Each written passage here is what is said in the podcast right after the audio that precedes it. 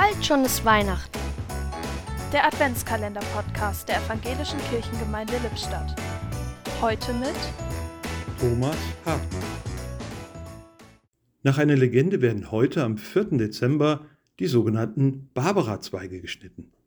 Sie stammen zumeist von Obstbäumen wie Äpfeln oder Kirschen. Die Zweige werden nach dem Schnitt in warmes Wasser, am besten in der Nähe eines Ofens gestellt, damit sich an Weihnachten ihre Blüten öffnen. Mich erinnert dieser Brauch an ein altes Weihnachtslied. Es ist ein Ros entsprungen aus einer Wurzel zart. Wie uns die Alten sungen, von Jesse kam die Art. Und hat ein Blümlein pracht, mitten im kalten Winter, wohl zu der halben Nacht. Mit dem Wort Ros hat sich der Dichter eine kleine Freiheit erlaubt.